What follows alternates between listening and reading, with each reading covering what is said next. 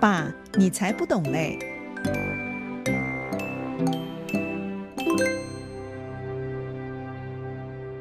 各位听众朋友，大家好，我是邵正红，欢迎又来到《爸，你才不懂嘞》这个节目。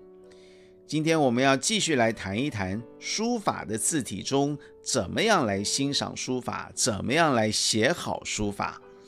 书法字啊，包括了篆、隶、楷。行草五大类，也就是篆书、隶书、楷书、行书、草书五大类。当然，也有人根据这五类啊而变化出自己的风格字体啊。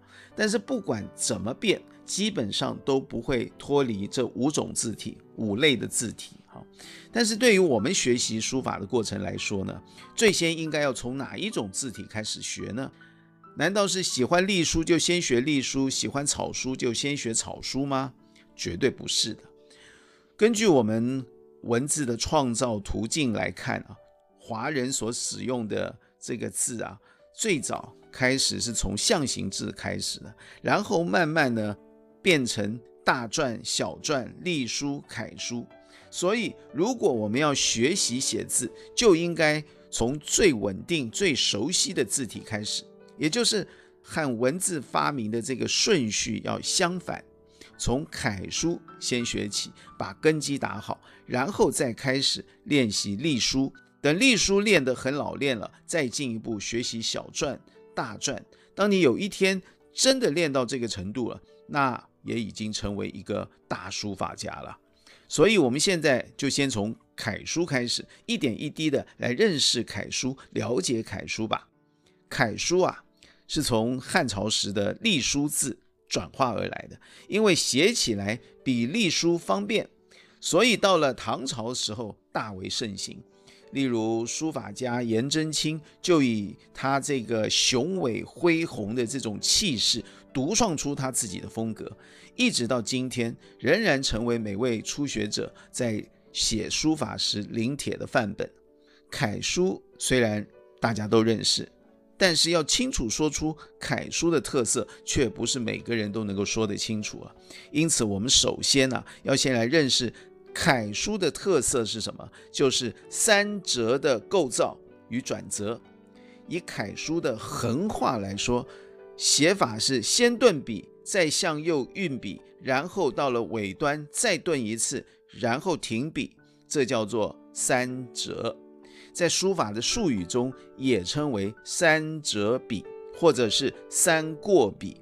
所以基本上来说，楷书的横画左边起点比较低，右边的尾端比较高，而表现出一个三折的构造。另外，楷书它在转折的地方啊，也有很特别需要注意的，就是横画转接到直画的这个转折处，有一点像动物的骨骼。它的肌肉和筋骨都要很坚硬、很壮硕。譬如说“口”这个字，它的第二画是一个转折，呈现出直角的角度。这时候的写法必须维持顿笔、运笔、顿笔啊三个动作：顿笔、运笔、再顿笔这个技巧。而横笔的最后一顿和直画的第一顿都有一个三角形的手指动作。两画的顿笔合而为一，这就是楷书最大的特色了。也因为这样的特色，使得楷书和篆书、隶书就有明显的不同了。另外，楷书它因为一画有三折，所以全字的运动点都明显从左边开始，而每一笔都有一个向中央凝聚的力量，所以楷书所表现出来的字可以看出力量均衡与否。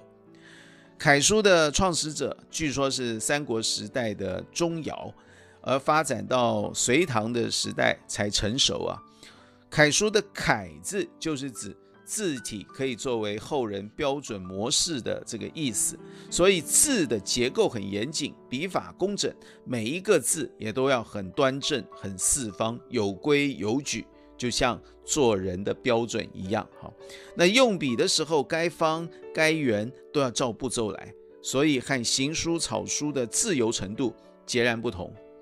楷书因为笔画字形很多，我们在之前呃也稍微提到过哈，也从陈云成爷爷那里知道一些写字的技巧，所以现在呢，我们在这里再强调一个入门的写法，那就是古人啊传世到现在最经典的练习楷书字的一个秘诀，就是永字八法。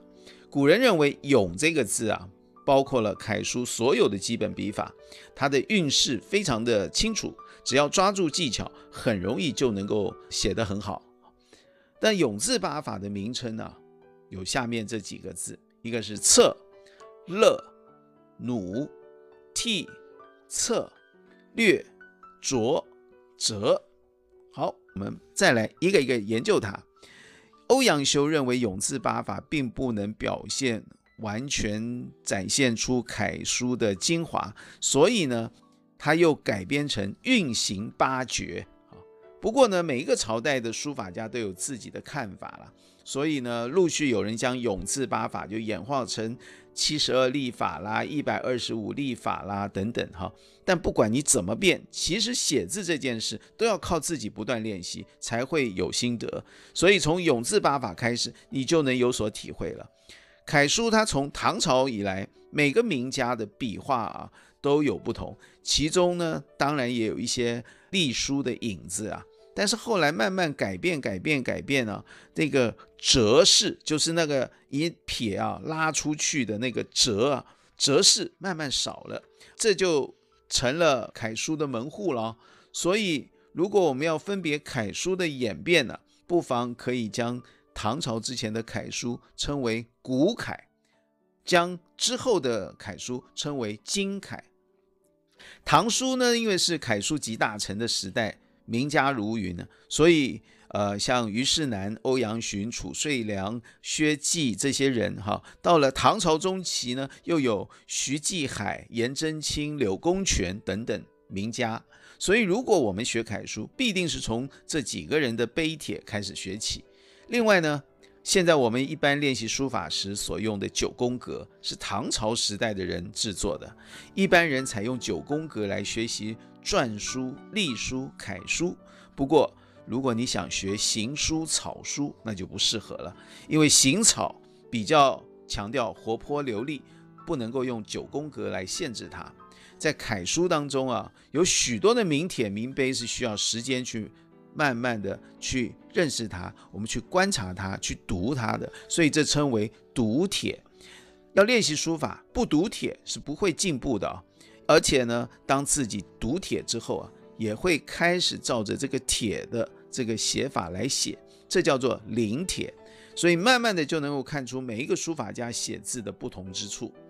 以唐朝的几部名帖来说啊，可以作为呃我们的入门读帖之作啊，那就是虞世南的《孔子庙堂碑》，呃，欧阳询的《九成公理全名》，还有褚遂良的《雁塔圣教序》。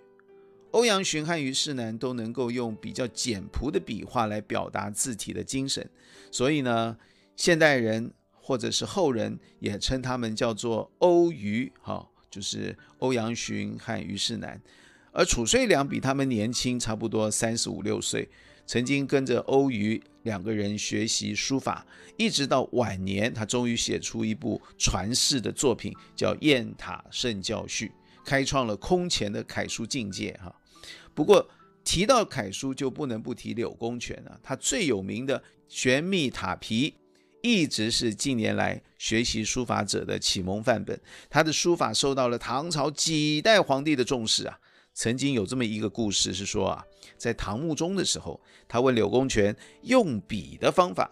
本来呀，只是想要和柳公权谈一谈艺术，谁知柳公权却正经八百的回答说：“，心正则笔正。”乃为可法，哇！他借由用笔的这个话题来暗示皇帝做人处事的道理，使得这一句话就成为历史名言哦。所以又称为笔谏，谏就是这个谏言的谏，所以称为笔谏。除了唐穆宗之外，唐文宗也曾经特别请柳公权在皇宫的墙上写字。唐玄宗的时候，还甚至于啊，在宫殿里请他写字的时候，派了两位大臣来帮他磨墨，拿笔给他，让他可以一个字一个字写呢。可见啊，他当时受到的尊重啊有多高了。柳公权的字曾被苏东坡夸奖为一字百金，世人啊称他为柳体，而颜真卿的字称为颜体。所以呢，后人又称他们两个人叫颜柳。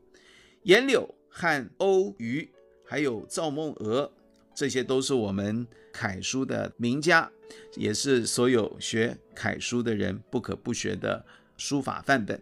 所以现在开始写字，就去找他们的字帖，我们来临帖吧。今天分享到这里，下一回再跟大家来谈一谈不一样的字体哦。拜拜。